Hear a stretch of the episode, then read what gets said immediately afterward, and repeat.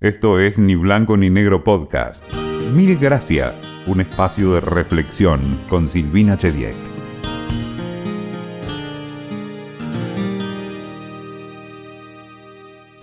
Siempre tuve más preguntas que respuestas. Sé que la duda tiene mala prensa, pero creo que puede ser un muy buen motor para preguntar a quienes saben. Tengo solo algunas certezas. Una de ellas es que el agradecimiento es una gran cosa. Por eso, mil gracias de antemano por escucharnos.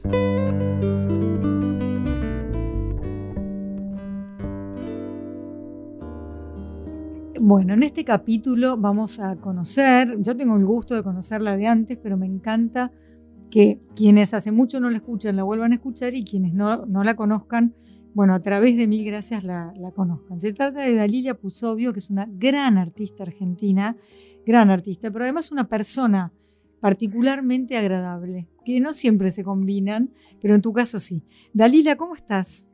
halagada por las cosas fantásticas que estoy escuchando, ¿será verdad? Es verdad, porque además... aunque usted no lo crea. Aunque usted no lo crea, yo investigo, o sea, no es, no es solo que me caigas bien a mí.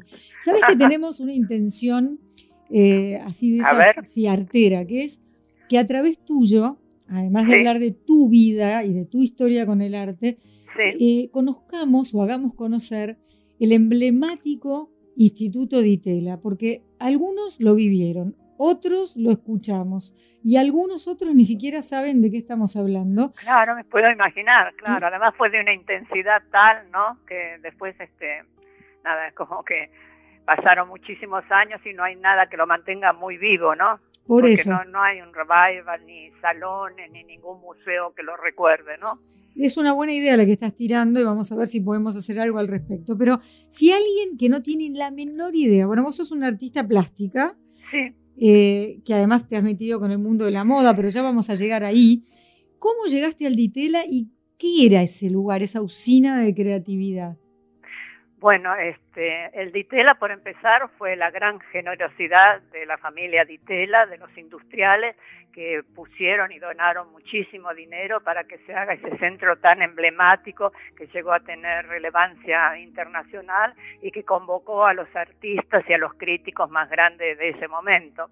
Entonces realmente fue un lujo fantástico que tuvo la, que tuvo la Argentina, la ciudad de Buenos Aires sobre todo, donde estaba emplazado a una cuadra de Plaza San Martín frente a la Biblioteca Lincoln en la calle Florida.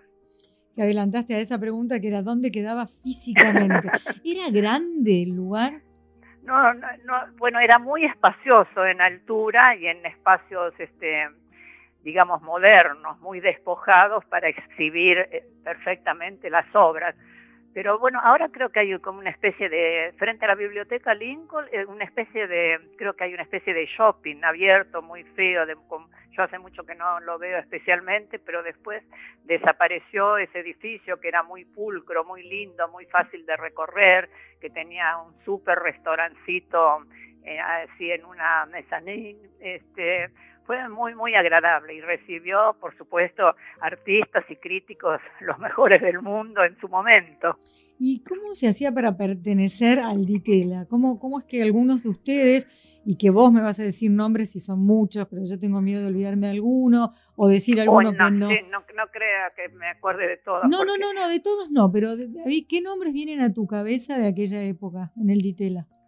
Bueno, fundamentalmente estaba la nueva figuración, este Macho de la Vega Deira, este Polecelo, eh, Marta Minujín, yo, este Emilio Renal, eh, a ver, este, no sé, ahora se, se me escapan, eh, Federico Peralta. Uh, Federico Manuel que, Peralta Ramos. que puso un gran, gran, gran huevo en sí. una de las salas de Vitela. Era muy, muy, muy impactante y, y muy gracioso porque cada artista, cada uno ap aparecía con, con el sueño de toda su vida, ¿no? Y entonces convocábamos tanto a los empresarios industriales que nos ayudaran como a los familiares. Entonces siempre estábamos dando lo máximo que podíamos en realización y en concreción como obra. ¿De qué año estamos, de qué años estamos hablando? Yo creo que son 66, 67, ¿no? Más o menos. Eh, sí, sí, sí, yo creo que sí, que es la década del 60. Y recién mientras hablabas de, los industriales, de la familia y de los sueños y la concreción, pensaba, ese es el sueño de cualquier artista, ¿no? Tener una idea y poder llevarla a cabo, poder plasmarla sin que nadie te juzgue demasiado, por lo menos por ejemplo, Federico Peralta Ramos, que tenía sus familiares todos de arquitectos y empresarios de la construcción. Federico tú, en un momento hizo un gran, gran huevo, ¿no? De, mm. de, yeso, una cosa gigantesca. Además que los salones eran muy pulcros, había un piso impecable, todo encerado. Y Federico, y teníamos más o menos entre una semana y diez días para armar la obra, que eran obras grandes, casi materialmente y formalmente obras grandes. Entonces necesitábamos ayuda de obreros y uno mismo, ¿no? Para construir y que las cosas no se desmoronaran. Poner el cuerpo de, verdad. Claro. Y, entonces preparaban bien la sala, los pisos eran impecables, la iluminación y todo, y en aquel momento que Federico hizo el huevo, iba hasta, hasta la última sala de, de, de Ditela y hizo un gran huevo y entonces estaban todos los obreros de la empresa Peralta Ramos llevando el yeso y el, alambre, en fin, todo aconteceres bestiales pasaban. Federico Manuel eh, se hizo bastante conocido en la tele, con después mucho después con Tato Bores, pero además es un tipo lleno de ah, frases y, de, pensamientos. yo trabajé mucho con Tato Bores, hicimos en, en el teatro el Hello Tato, y este era muy exigente con la ropa, le encantaba muy pulcro, siempre muy perfumado. Y le encantó el vestuario que le hice yo y me traía unas cajas con marrón glacé fantásticas. Inolvidable tato. Te iba a decir, uno no se olvida de eso, de esas cosas, ¿no? Qué rico el marrón glacé, no me olvido. Inolvidable tato, en muchos sentidos. Y, la caja divina. Dalila, ¿y cómo, cómo fue tu llamado, tu vocación hacia el arte?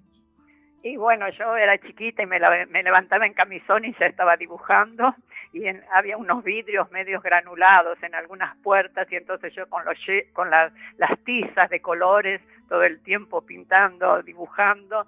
Después este, mi padre me compró un equipo para pintar en el exterior, al exterior, viste, el caballete y la caja de óleos y demás. Y todos los domingos tenía un grupo que iba a pintar acá en el Parque 3 de Febrero, los lagos de Palermo. Pero quiere decir que en tu casa habilitaron eso. Ah, papá era un gran dibujante industrial. Ah. Buenísimo, ¿no? Súper. No, sí, estuvo, siempre me apoyó, nunca le pareció un horror ni, ni nada, porque bueno, yo seguí el secundario, me recibí siempre bien, nunca tuve que dar exámenes ni nada, y además en realidad muchas de las materias las pasaba con el cuaderno y con los collages que hacían, que las carpetas y los cuadernos no cerraban. Claro, era difícil. Quedaba la tapa así curva de, todo el pegote que tenían adentro. Pero era más fuerte que vos, el arte estaba ahí todos los días de tu vida.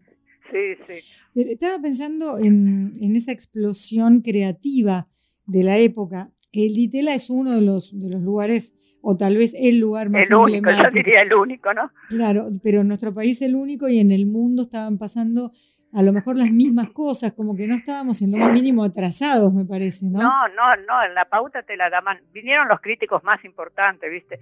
Lawrence Holloway, eh, Pierre ¿viste? Que estaban con que, tenía, que vivían esa locura en, en, Europa y en Estados Unidos, pero venían acá y quedaban más fascinados aún. Y por ahí el contrato era por tres días o una semana que estuvieran de jurados y recorrieran un poco la ciudad o el país, pero este no, quedaban encantados, los que nos daban realmente la dimensión de la originalidad y de la no de lo de lo cantar, quedaban fascinados con lo que veían. De golpe te diga, estaban invitados por tres, cuatro días y se quedaron 10, 15 días, un mes, como Pierre Restany. Eh, Dalila, ¿y ustedes mientras esto sucedía, eran conscientes de que estaban viviendo este, esta ebullición? Conscientes, no, estábamos actuando, produciendo. No, estábamos felices en la medida que pudiéramos eh, materializar lo que imaginábamos. Para eso fuimos a ver a muchos empresarios, ¿viste? nos largábamos a ver unos, unos empresarios, hacer unos capitostes bestiales para pedirle ayuda. Una vez fui a ver un, personaje tan poderoso que, que, el escritorio tenía llave, la puerta se cerraba, como un secreto era. El escritorio del hombre como... Sí, de poderoso, no sé, no sé si había raptos o qué, pero eh, eran fuertes las, entrevistas que lográbamos y también los auspicios que logramos. Qué bueno eso. Sí. Porque hace falta, ¿no? Hay que apoyar a la cultura de todas maneras. No, y además, viste, yo, yo salía de, de 15 años de colegio de monjas, viste, ir a pedir en mi casa nada, no, nunca había visto yo esa situación de que se tuviera que ir a pedir. Claro. Eh, estaba pensando también, bueno, esto de que me estás confirmando que lo que pasaba en esa vanguardia argentina estaba a la altura de lo que estaba pasando en las capitales, eh, bueno, que, que, siempre... Yo no sé, en, algunas situaciones te digo más, por la sorpresa que tenían los críticos, porque vinieron los mejores críticos, ese Pierre Stani y Lawrence Galloway, eran maestros brutales de la crítica, de escribir en las mejores revistas y libros.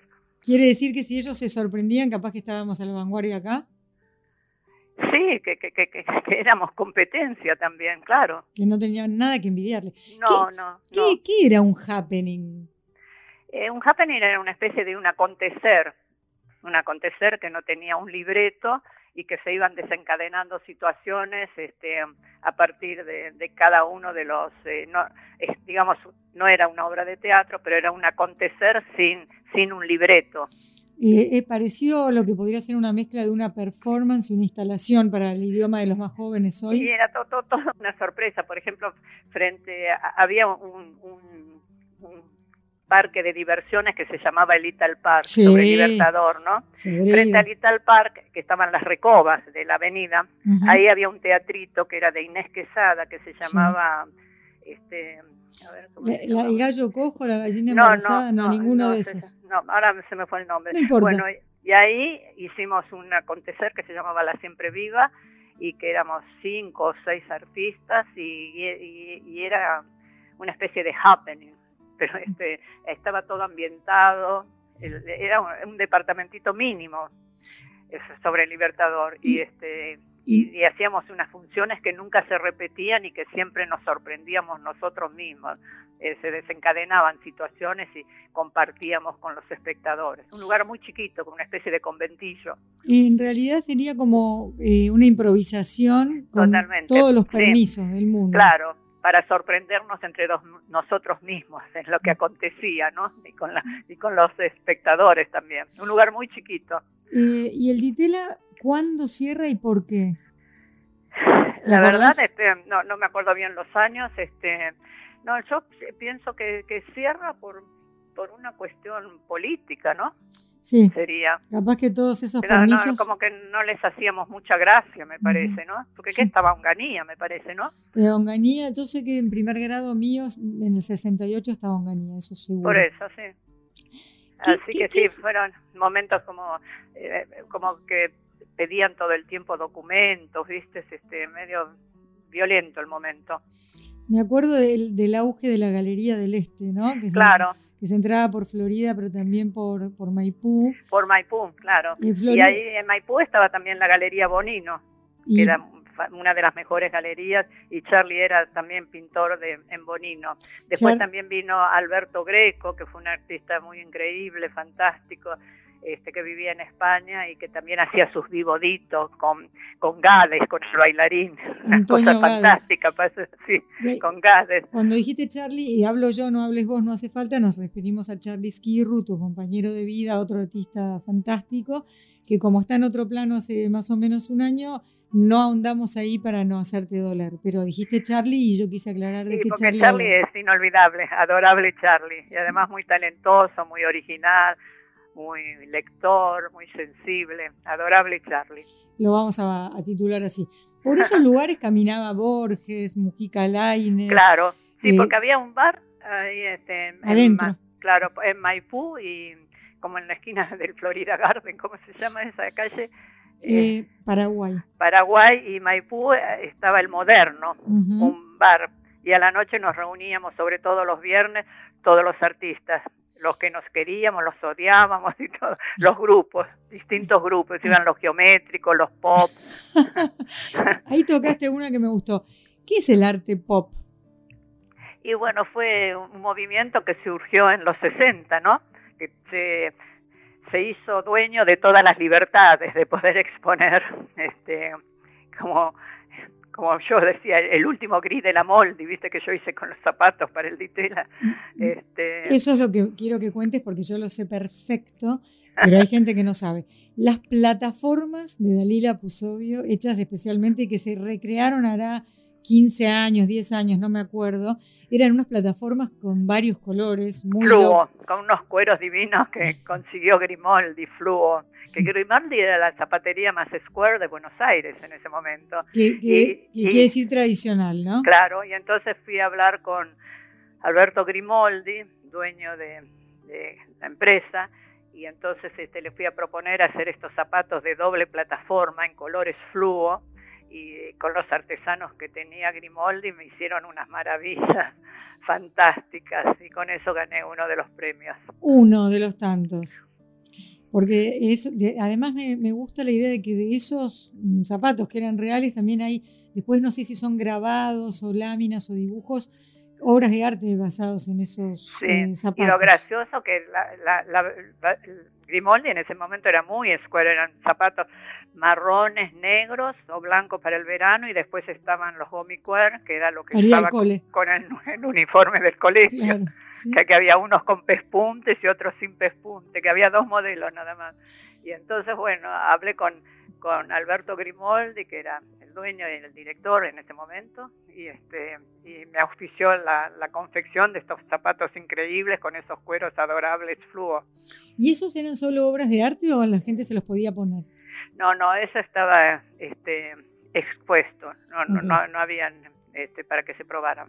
Después hice otras cosas que sí había, pero en otro momento. Sí, dijiste que el jingle que era, la frase era como se hablaba del el último grito de la moda, cosa que los jóvenes de ahora no. Sí, el último grito de la moldi. Claro, el último grito de la moldi ahí cuando apareció Pusovio, en serio. Porque lo otro que, que relatás era muy tradicional, ¿no? Que le daba el éxito empresarial asegurado, pero sin, sin riesgo, digamos. Claro, claro. ¿Y la moda? ¿Qué, qué es en realidad la moda? Y la, moda es algo bastante fascinante también, ¿no? Este, cómo aparece, cómo, cómo, insiste en aparecer. Cuando parece que está todo hecho, que todo aburre o que todo es lo mismo, aparece algo que, que mueve el avispero, ¿no? Mm.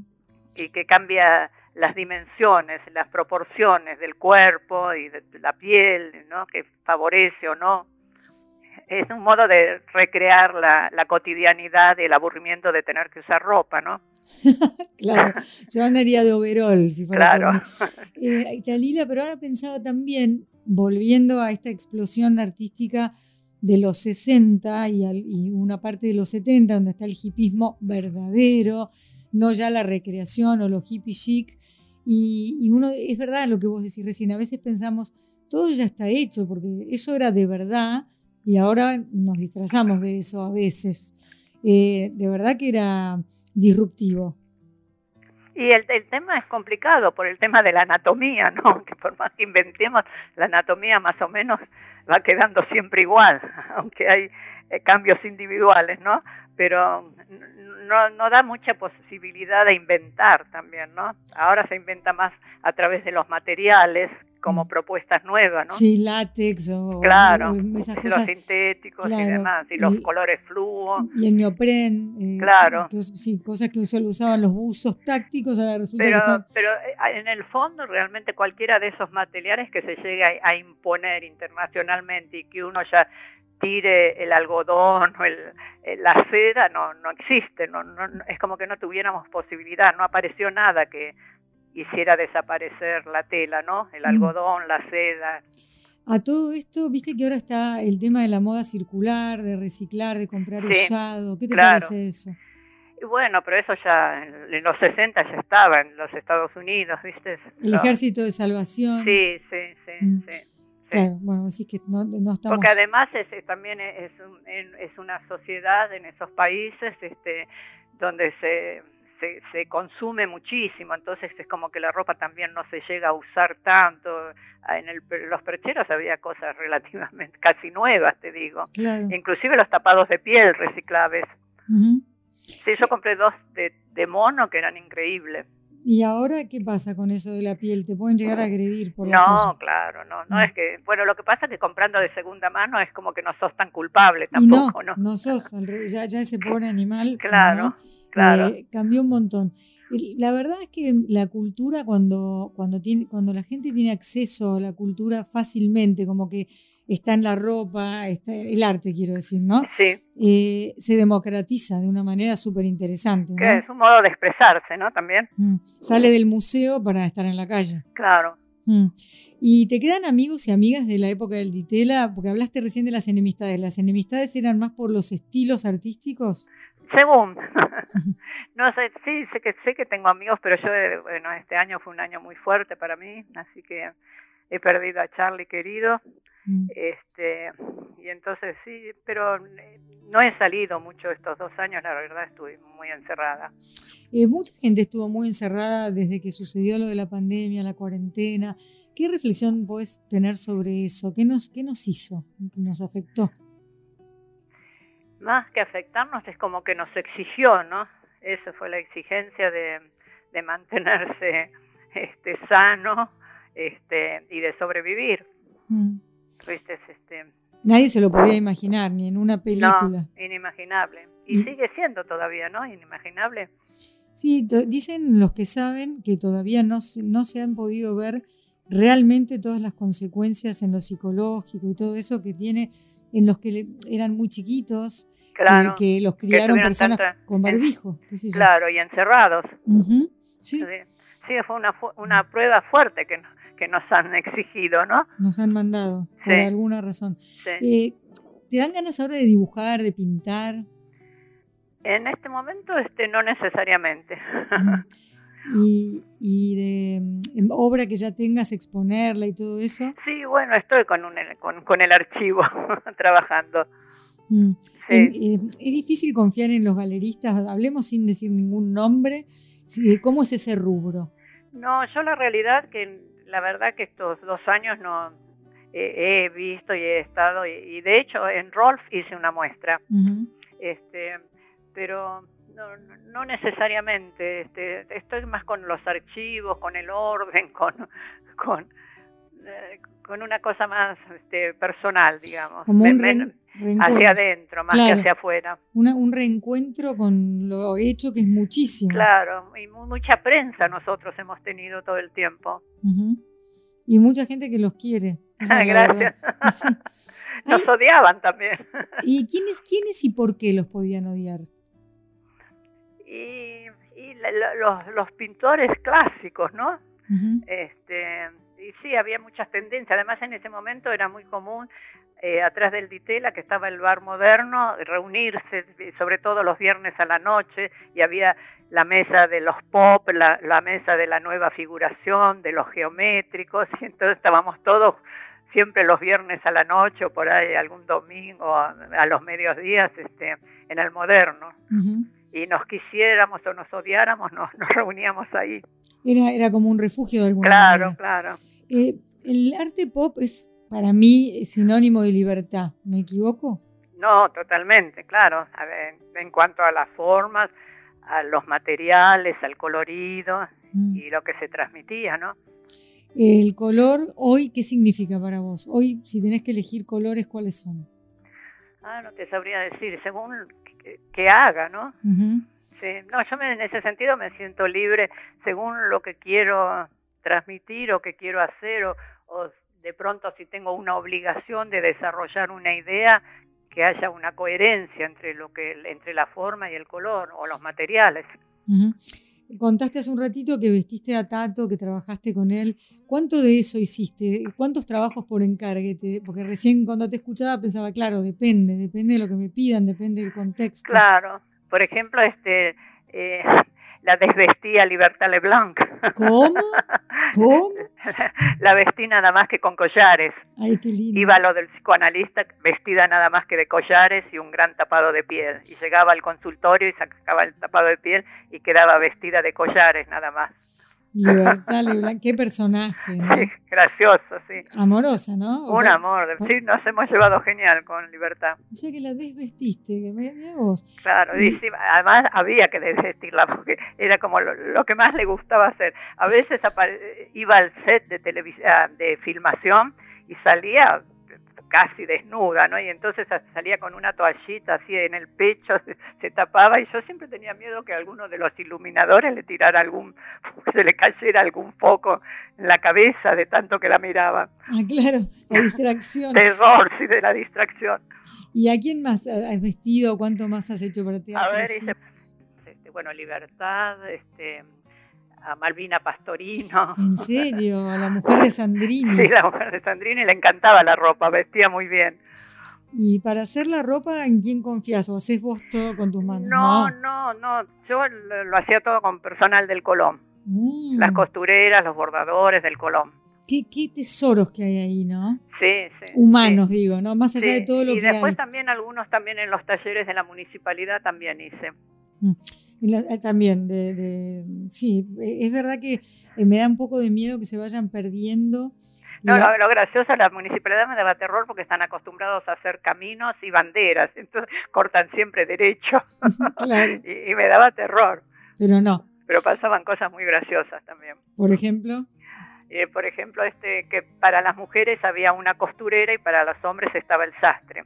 Entonces, este, el sastre era pareja de la de la costurera de mujeres y andaba siempre con un corazoncito que era de ella para un alfiletero mm.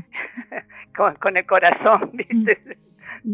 de, su novia que era el alfiletero era gracioso y además en esa época que el sastre varón tuviera un corazoncito como alfiletero, no, sé, no sé si no había prejuicios al respecto. Pero mm, tienden a perderse algunas habilidades, no habilidades, me refiero a a trabajos artesanales como esos del bordado, de la buena terminación. Es difícil encontrar gente que quiera hacer ah, eso. Sí, sí, sí. Además, este, cuando los encontrás es cuestión de no perderlos también, ¿no? Porque vos podés tener muy buenas ideas, pero si están mal realizadas es una tristeza. Total. Todo, todo es genial si está bien entendido y transmitido, ¿no? Claro. Claro, porque plasmar, digamos, además vos sabés lo que querés. No, el volumen, las, las proporciones, este, cómo se trabaja el material, viste que no lo torturen el material, que quede impecable, es, mm. complicado.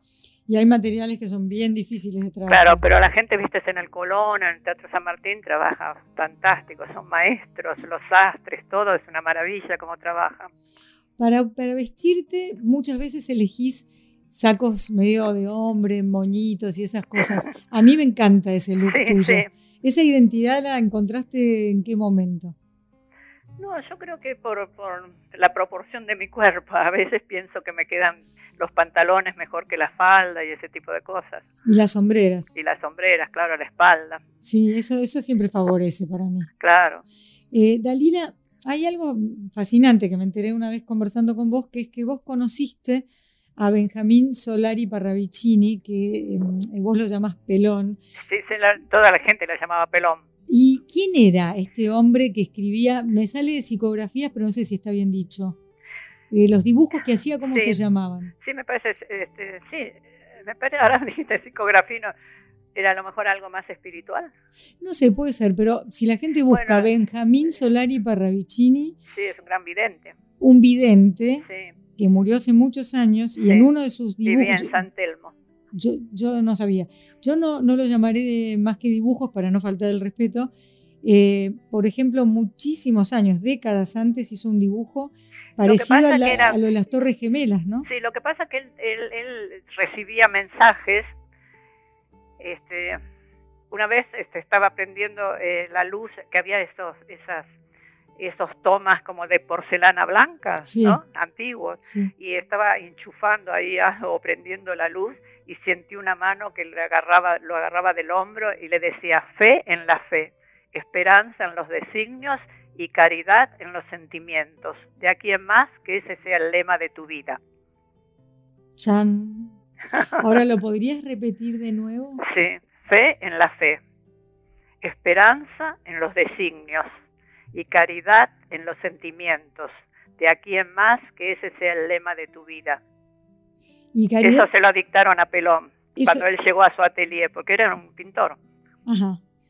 ¿Y, vos tuviste la oportunidad de tener conversaciones interesantes con él? Sí, porque eh, había sido este, eh, la familia de Charlie, el papá que era un gran cirujano, este, y que le encantaban diversos temas, este, muchas veces eh, almorzaba con ellos y otros amigos este, en, la casa, ¿no? Y, este, y bueno, y se, se, desarrollaban conversaciones interesantes, porque estaba tanto el canillita como Pelón, como el doctor Esquirru, que era cirujano, y entonces este, era como muy atractivo todo lo que se desencadenaba en la charla.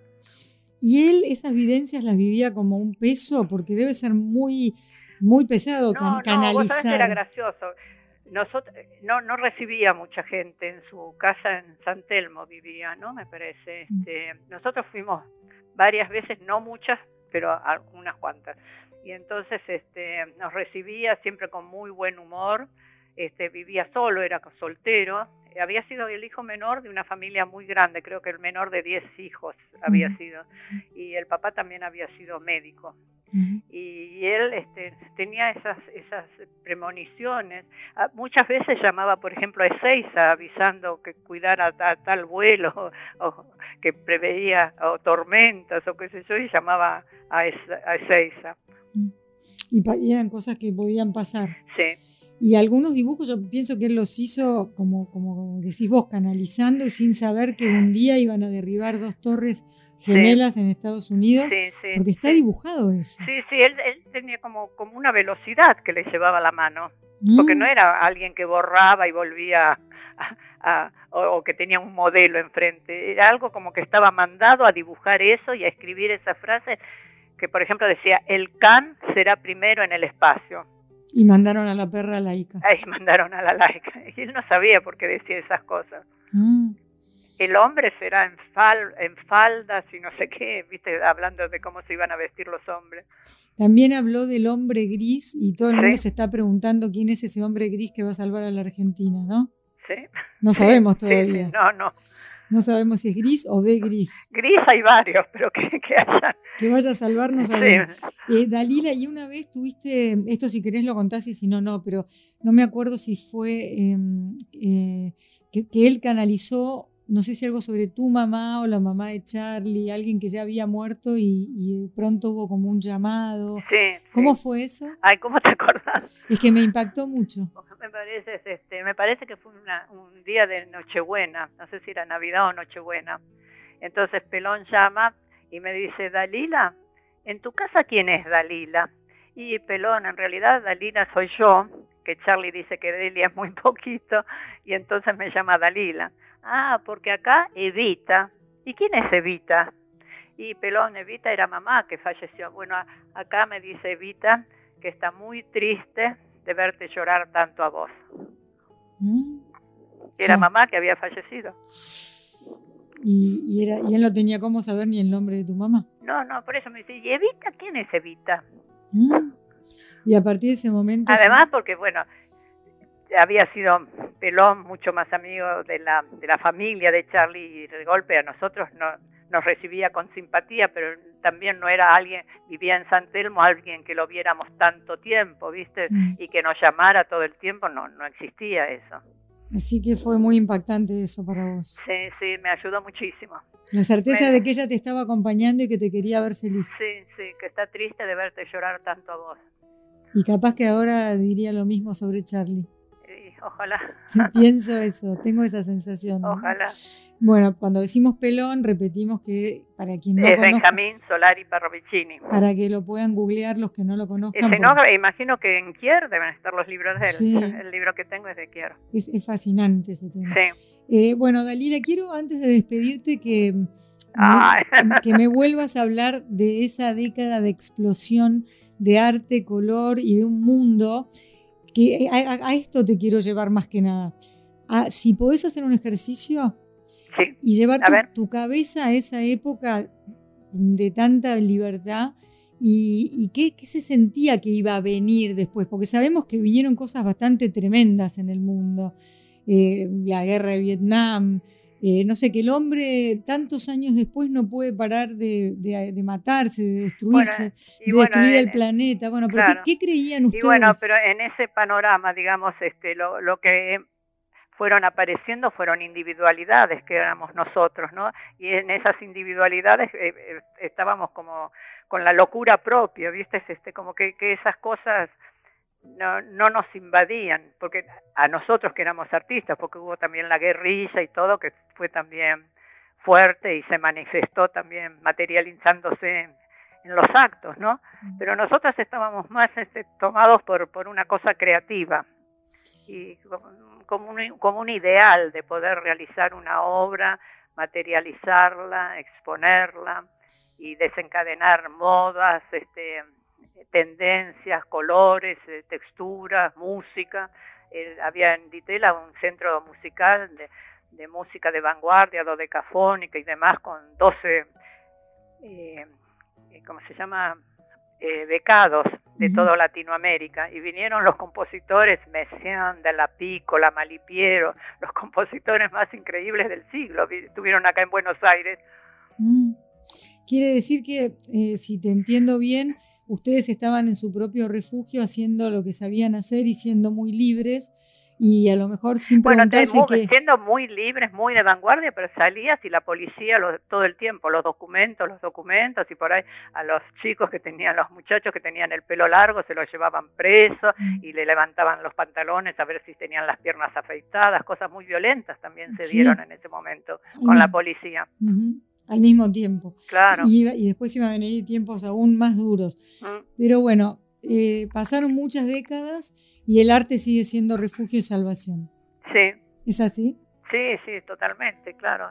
Y, también este como que más o menos nos han superado en la, técnica, ¿no? De, las cosas de iluminación, de movimiento y de materiales, pero visualmente como imagen y demás no, no veo una, una tendencia tan impactante como la aparición que hicimos nosotros. No, por eso. Y lo único que quiero saber si, si te acordás de la primera vez que pisaste el Ditela, quién te llevó, si fuiste invitada, si te presentaste sola, la primera vez.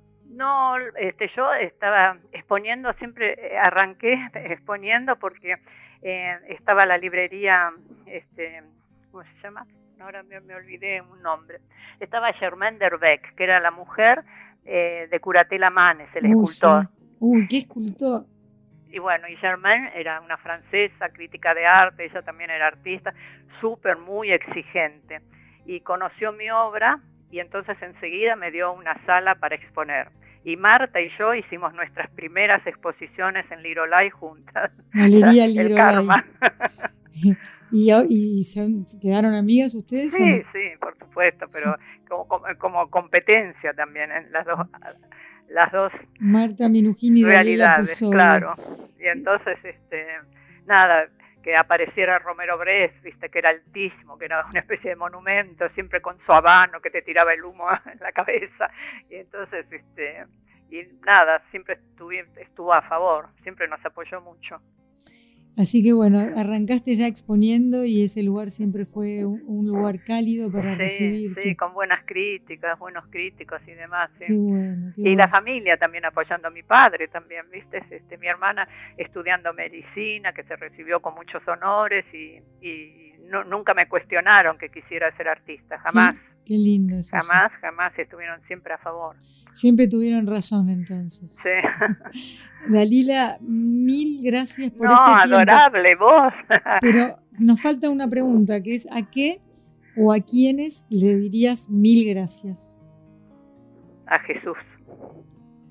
Mm, yo no agrego más nada, como diría Charlie, pero este Charlie García, say no more. Un abrazo gigante de Cariños, que sigas muy bien. Gracias. Gracias por llamar. Gracias. Esto fue Ni Blanco ni Negro Podcast